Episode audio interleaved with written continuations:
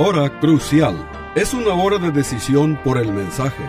Es una hora de decisión por la obra del Espíritu Santo. La hora crucial te guía al crucero de la vida que agrada a Dios. Aquí te presento al orador bíblico, el doctor Adán Rodríguez. Él te habla hoy. Y al fin de esta audición, si tú quieres, llámale al teléfono 956-289-3340. Repito, 956-289-3340. Disfruta la música y aquí te presento al orador bíblico, el doctor Adán Rodríguez.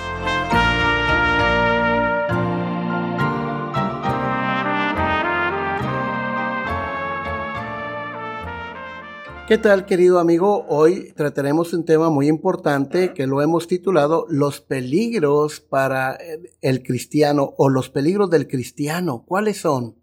Bueno, este tema lo, lo basaremos en la vida de uno de los jueces eh, de Israel, este, que se llamó Sansón. Sansón fue un hombre de gran fortaleza, de gran fuerza física, una vez mató a un león con sus propias manos, en otra ocasión con una quijada de asno mató a mil hombres, y en otra ocasión cargó la puerta de una ciudad y caminó con ella como 38 millas. Así que, eh, desde luego, su fuerza vino de Dios, pero lo trágico de Sansón es que es el hecho de que si bien era un hombre de gran fuerza física, también era un hombre de gran debilidad moral. Sansón tuvo un grave problema toda su vida cuando se trataba de controlar sus deseos. Creo que debe haber inspirado a Salomón a escribir Proverbios 16:32 que dice, mejor es el que tarde en airarse que el fuerte y el que se enseñorea de su espíritu que el que toma una ciudad. La historia de la vida de Sansón se encuentra en jueces en los capítulos 13 al 16. Lo primero que quiero destacar, estimado oyente, es que Sansón fue uno de los jueces de Israel. De hecho, fue el último mencionado en este libro de la Biblia. Y no pienses en Sansón como un tipo con una túnica negra y un mazo. No. En este capítulo de la historia del pueblo de Dios, los jueces eran como héroes porque eran conocidos por su destreza militar. Ahora, la palabra hebrea para juez significa libertador. En el libro de los jueces leemos acerca de doce de estos libertadores. Once fueron hombres y una mujer. Ahora, estimado oyente, estos jueces dirigieron a Israel durante 350 años un periodo de tiempo en el que hubo varios ciclos de desobediencia por parte del pueblo hebreo. Realmente fueron siete ciclos viciosos que se repitieron durante esta época de los jueces. Cada ciclo empezaba, por ejemplo, con el pueblo de Israel eh, rebelándose contra Dios y empezaban a adorar a otros ídolos y luego venía la disciplina de Dios y empezaban a sufrir las dolorosas consecuencias de su pecado. Entonces el pueblo clamaba a Dios por ayuda y Dios le respondía este, con un juez para que los liberase a este pueblo arrepentido. Después eh, realmente venía eh, un tiempo de obediencia, pero en cuanto moría el juez, el pueblo otra vez volvía a sus mismas andadas a caminar en los caminos de este mundo. Ahora, estimado oyente, los enemigos del pueblo de Israel en esta época de los jueces eran los filisteos. Pero esta vez los filisteos no atacaron con fuerza militar, no. Esta vez ellos usaron una estrategia diferente, eh, una arma poderosa conocida como asimilación. A diferencia de los hebreos, los filisteos tenían la capacidad de fundir hierro. De modo que si un granjero hebreo quería una cabeza de hacha o un arado de hierro, tenía que acudir a los herreros filisteos. Y su negocio fue más que bienvenido. Les gustaba que los hebreos se mezclaran. Querían que los hebreos aprendieran a ser dependientes económicamente de ellos.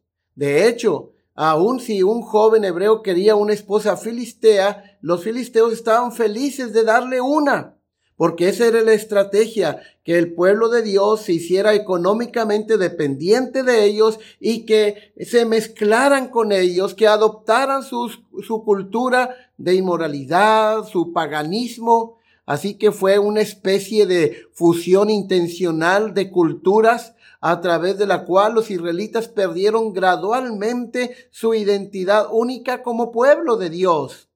Esta estrategia de asimilación funcionó a las mil maravillas para los filisteos. Leemos, por ejemplo, en jueces capítulo 13, versículo 1, eh, para comprobar este hecho que los hijos de Israel volvieron a hacer lo malo ante los ojos de Jehová y Jehová los entregó en manos de los filisteos por cuarenta años estimado oyente, ¿notó algo aquí? Por ejemplo, en esta ocasión, el pueblo de Dios durante estos 40 años no clamó a Dios por liberación, no clamó a Dios para que le liberase de eh, esta nación. Eh, veamos entonces claramente, estimado oyente, cómo este pueblo este, se conformó, ¿sí? se, se adaptó fácilmente a la cultura pagana, inmoral, este, de, de, los filisteos. Así que las cosas iban para el pueblo judío económicamente hablando demasiado bien, porque estaban haciendo muy buenos negocios con los filisteos. Además, los jóvenes hebreos se mezclaron con las jóvenes filisteas.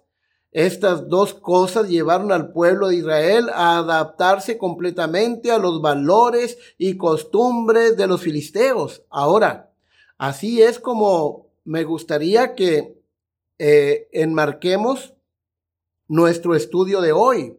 El problema de Sansón, estimado oyente, fue que ignoró ciertos peligros, peligros que eventualmente le quitaron la fuerza sobrehumana que Dios le había dado y los peligros de Sansón son los mismos peligros que acechan tu alma, estimado oyente.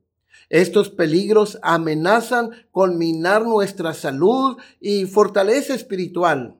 La vida de Sansón nos recuerda que Dios es soberano, que no importa cómo se vean las cosas, Dios tiene el control. A pesar de las muchas debilidades de Sansón, a pesar de su amistad con, lo, con el enemigo del pueblo de Dios y su pecado sexual y su temperamento incontrolable, Dios todavía lo usó para provocar una confrontación entre los filisteos y el pueblo judío. Las debilidades de Sansón llevaron a una enemistad que causó más conflictos y finalmente la separación entre las dos naciones que se necesitaba tan desesperadamente. Sansón sería una cuña que comenzaría a separar a Israel de los filisteos liberándolos de su influencia pagana.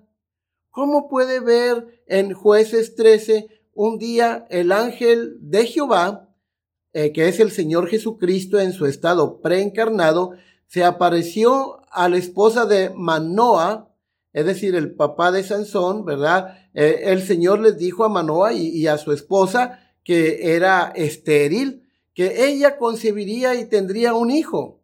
También le dijo que su hijo había sido elegido por Dios para ser juez ante su, antes de su nacimiento, de hecho, antes de su concepción. El Señor continuó diciendo que su hijo iba a ser nazareo y un nazareo eh, tenía que cumplir eh, con cierta disciplina, ciertos requisitos o ciertos votos que eran los siguientes. Un nazareo no debía cortarse el cabello no, de, no debería beber ningún producto de la vid, es decir, ya sea alcohólico o no, este no debía tener ningún contacto con ningún cadáver. Cuando Sansón llegó a la edad adulta, comenzó a adaptar las costumbres y el estilo de vida de sus vecinos filisteos. ¿Y cuáles son estos peligros, estimado oyente, que acechan tu vida? Que lo vemos claramente en la vida de Sansón. Bueno, el primer peligro, el peligro número uno es la mundanalidad. Sansón se volvió como el mundo, es decir, como la sociedad sin Dios. ¿Sí? este, se volvió un hombre pagano. ¿Cómo lo sabemos? Muy fácilmente. La palabra Sansón significa hijo del sol. Los filisteos, los filisteos adoraban al sol. Era una religión ah, naturalista. Esto nos muestra que a pesar de que el nacimiento de Sansón fue milagroso, sus padres se habían vuelto mundanos, como la cultura pagana que lo rodeaba, y este futuro juez de Israel, este libertador que Dios estaba enviando a su pueblo, recibió su nombre de una deidad pagana. Hágame favor. Ahora, y, esto continuó cuando Sansón eh, este, eligió una novia pagana este, como muchos otros jóvenes eh, en ese tiempo, jueces capítulo 14, verso 2, este, dice que esta decisión de Sansón fue un acto de desobediencia a Dios. Deuteronomio capítulo 7, claramente Dios le dijo al pueblo judío que no deberían mezclarse, que no deberían eh, unirse en matrimonio con ah, las otras culturas paganas porque Dios había escogido al pueblo de Israel para que este pueblo le predicara, le hablara a las demás naciones paganas acerca del Dios verdadero. Es decir, Dios había escogido al pueblo judío para que dieran testimonio de a las demás naciones acerca del Dios verdadero.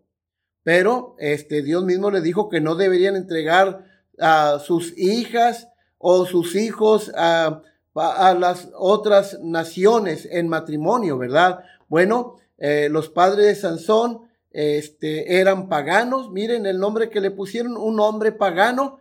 Sansón era igual de mundano que su papá, escogió, eh, que sus papás, escogió una mujer pagana. Así que aquí vemos a una familia este, piadosa ah, que se ha adaptado eh, al estándar de este mundo, ¿sí?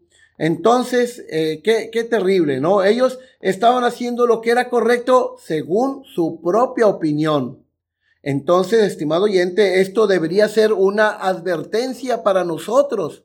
Porque hay dice la Biblia que hay caminos que al hombre le parecen derecho, pero su fin es camino de muerte. Proverbios 14, 12.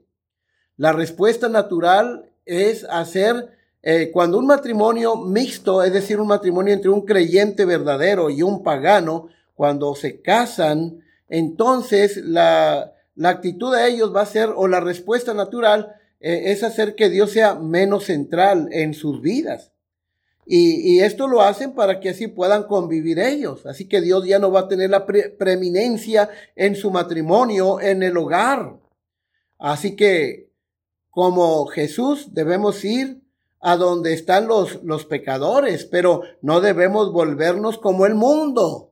Debemos ser diferentes. Romanos 12, 2 lo expresa de la siguiente manera. Así que hermanos, os ruego por las misericordias de Dios, versículo 1, que presentéis vuestros cuerpos en sacrificio vivo, santo, agradable a Dios, que es vuestro culto racional. Verso 2, no os conforméis a este siglo. En otras palabras, ya no ya no permitas que este mundo te siga haciendo a, su molde. No permitas que este mundo te siga, ah, siga controlando la agenda de tu vida, sino transformaos por medio de la renovación de vuestro entendimiento.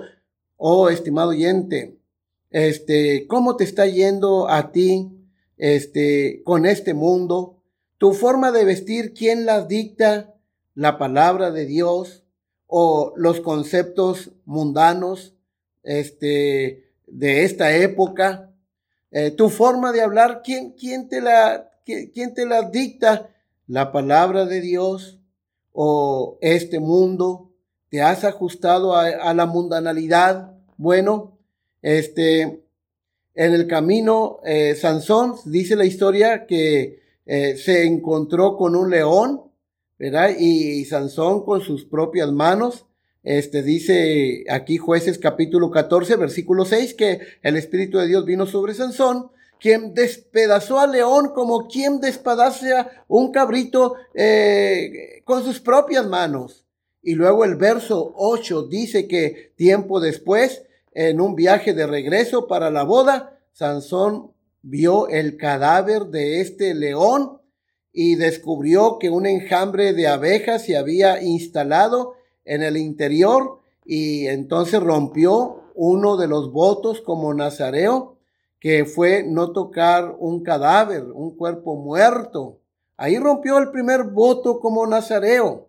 Bueno, ignoró los, los votos, ¿sí? Y Sansón recogió un poco de miel, tocó ese cadáver de ese león, comió miel mientras caminaba. Eh, quiero señalar, estimado oyente, que en este capítulo de su vida sobre el matrimonio, el viñedo, el león y, y la miel, Sansón demostró que era el tipo de persona que pensaba que las reglas no se aplican para él. Así hay muchos cristianos el día de hoy que violan los mandamientos de Dios deliberadamente porque piensan que estos mandamientos no se aplican a ellos. Bueno, recuerde, este, que las amorosas leyes de Dios nunca pasan de moda.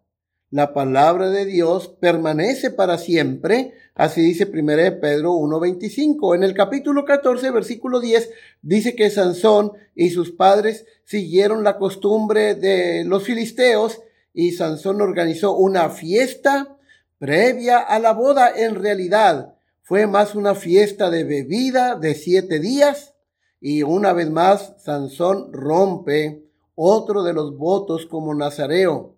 ¿Sí? Este, él no debería tomar vino, sin embargo organiza una fiesta de bebida. Este, así que, estimado oyente, eh, dice la Biblia que Sansón había escogido a 30 hombres al azar, este, y tenía amigos que había invitado a su boda. Ahora, noten, el segundo peligro, el primer peligro para el cristiano es la mundanalidad. El segundo peligro es el peligro de las apuestas. ¿sí? Apostar es pecado porque nos hace adorar al Dios del azar en lugar de adorar al único Dios verdadero. Además, hace que desperdiciemos las bendiciones de Dios. Aquí hay algo más. Cierta agencia, eh, este, en cierta ocasión informó que las ventas de boletos de lotería aumentan cuando llegan los cheques de asistencia social. Lo que quiero decir es que cada vez que sentimos la necesidad de apostar, debemos saber que esto proviene de Satanás. Quiere, quiere, quiere que desperdiciemos, Satanás quiere que desperdiciemos las bendiciones de Dios, quiere que le demos a las finanzas el estatus, el estatus de ídolo. Bueno, Sansón se dio totalmente a esta idea satánica y dijo que le daría a cada uno de sus invitados a la fiesta de bodas un juego completo de ropa si adivinaban correctamente su adivinanza. ¿Sí? Y la historia nos dice que, que los invitados, ninguno pudo adivinar, este, duraron eh, varios días tratando de hacerlo, pero no pudieron, ¿sí? Este, entonces, la adivinanza de Sansón era esta, del devorador salió comida y del fuerte dulzura. Bueno, nadie pudo darle la respuesta. Ellos no pudieron declararle este enigma en tres días. ¿Cuál fue la respuesta? La respuesta fue el león. Pero por supuesto, estos padrinos filisteos no sabían lo que había sucedido en la, en la viña y, y, la Biblia dice que durante tres días trataron de encontrar la respuesta, pero no tuvieron éxito. Entonces, Sansón pensó que él había este, ganado la, la apuesta, pero observen el verso 15. Al séptimo día dijeron estos filisteos, estos invitados a la mujer de Sansón, Induce a tu marido a que nos declare este enigma para que no te quememos a ti y a la casa de tu padre. Bueno, eh, la novia de Sansón se enojó, pero eh, finalmente ella empezó a presionar a Sansón para que Sansón le diera la respuesta, ¿sí? Y noten, otra de las debilidades de Sansón es que él no podía decirle no a una novia. Ahora, ¿Cuál es el tercer peligro? El tercer peligro es el peligro de la ira incontrolada. Sansón está enojada, enojado por perder su apuesta pecaminosa, que como dice el versículo 19, el Espíritu de Jehová vino sobre él y descendió a Ascalón y mató a 30 hombres de ellos. ¿Sí? Y ahora noten ustedes eh, en, en Efesios capítulo 4, versículo 26 y 27, eh, nos recuerda del peligro de la ira incontrolada. Efesios 4, 26 y 27 dice que, que la ira puede llevarnos al pecado porque le da lugar al diablo. Y eso es lo que pasó aquí. Sansón mató a 30 hombres. Eh, era un hombre lleno de ira incontrolada. Y luego se fue a su casa con sus papás a descansar a que se le pasara el enojo. El capítulo 15, versículo 1 dice que eh, Sansón, eh, una vez que se le pasó el enojo, fue a la casa de esta novia y trajo un cabrito como regalo. Es decir, en términos de hoy, pues podríamos decir que trajo un, un ramo con 24 flores, ¿sí? Para tener contenta a la novia.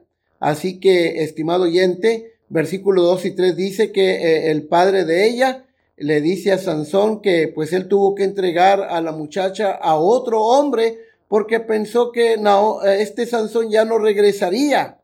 Y entonces Sansón este, ah, se enojó bastante y entonces dice nuestro texto que cazó 30 zorras y tomó teas y juntó a cola con cola cola las, las, las zorras y entonces después encendió las teas este, y soltó las zorras en los sembrados de los filisteos y quemó las mieses este, amontonadas y, y en pie eh, viñas y olivares. Así que eh, quemó todos los cultivos de los filisteos, es decir, les pegó donde más les dolía a los filisteos. Noten la enemistad que hay ahora entre Sansón y los filisteos.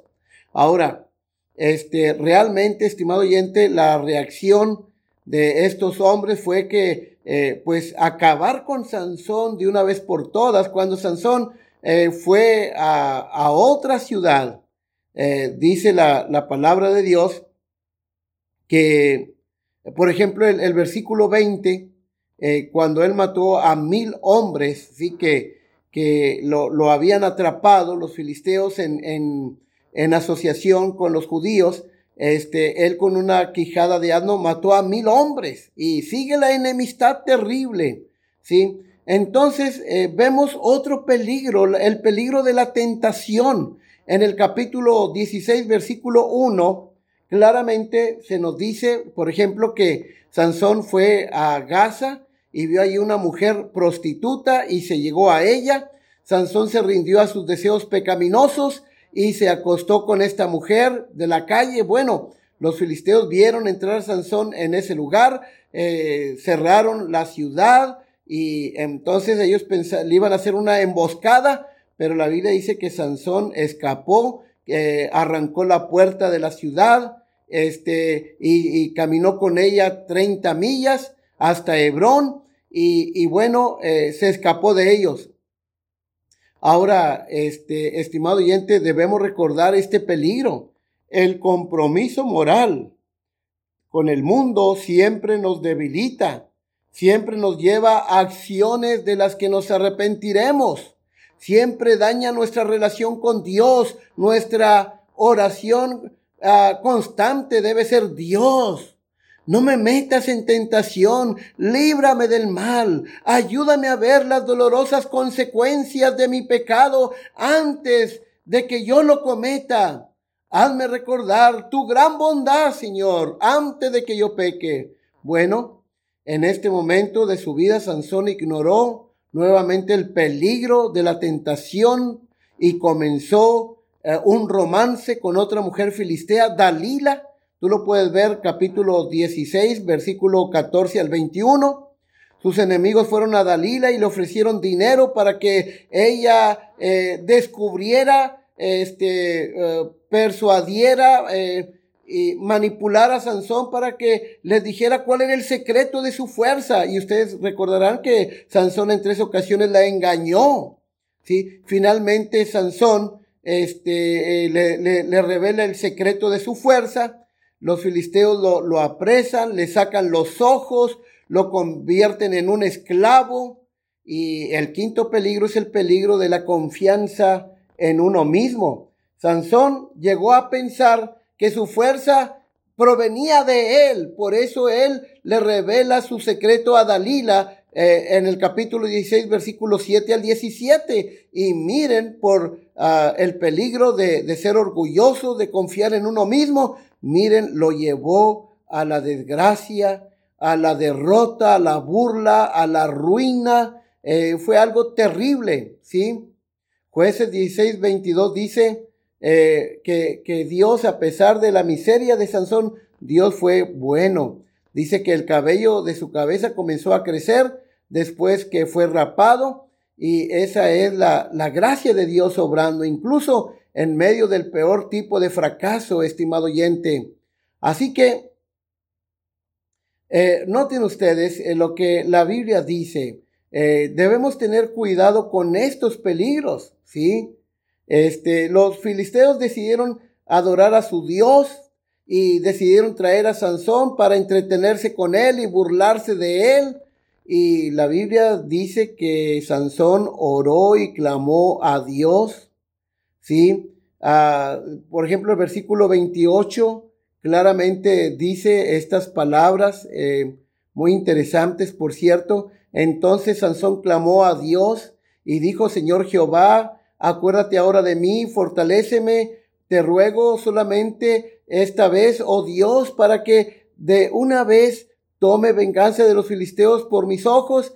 Así luego Sansón, este, asió luego Sansón las dos columnas en medio sobre las que descansaba la casa y echó todo su peso sobre ellas, su mano derecha sobre una y su mano izquierda sobre la otra. Y dijo Sansón, muera yo con los filisteos. Entonces se inclinó con toda su fuerza y cayó la casa sobre los principales, sobre todo el pueblo que estaba en ella, y, y lo que mató al morir fueron mucho más que los que había matado durante su vida.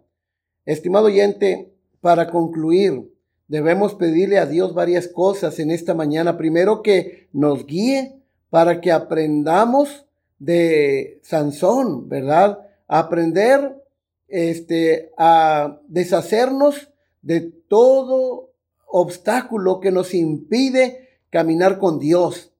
Eh, pedirle al Señor que nos ayude a deshacernos de todo aquello con, que nos debilita. Debemos pedirle a Dios que nos ayude a deshacernos de todos los pecados que tan fácilmente eh, nos enredan, ¿verdad? Eh, debemos mantener nuestra mirada eh, siempre en Cristo, eh, en el Señor Jesucristo, y pedirle al Señor que nos ayude a cada momento a depender de Él, ¿sí? en todo momento, y hacer la luz y la sal de la tierra. Estimado oyente, que el Señor les bendiga. Hemos llegado al final de este mensaje y se despide la voz amiga del pastor Adán Rodríguez, pastor por la gracia de Dios, y hasta la próxima de la serie. Este fue su programa La Hora Crucial. La Iglesia Bautista Jerusalén y su pastor Adán Rodríguez agradecen a su bella audiencia y les recuerda que los días lunes y viernes a las 12 horas del mediodía, este programa se repetirá sin falta. Y si usted vive en la frontera, le invitamos a que asista a nuestro culto de adoración los domingos a las 11 de la mañana. El santuario del templo Jerusalén se encuentra en la calle Cafri, a una cuadra de la biblioteca de la ciudad de Far, Texas. Llame al doctor Adán Rodríguez y con gusto le informará. Teléfono 956-289-3340. O si usted prefiere escribir, hágalo. La hora crucial, PO Box 774, FAR, Texas 78577. Repito, la hora crucial, PO Box 774, FAR, Texas 78577.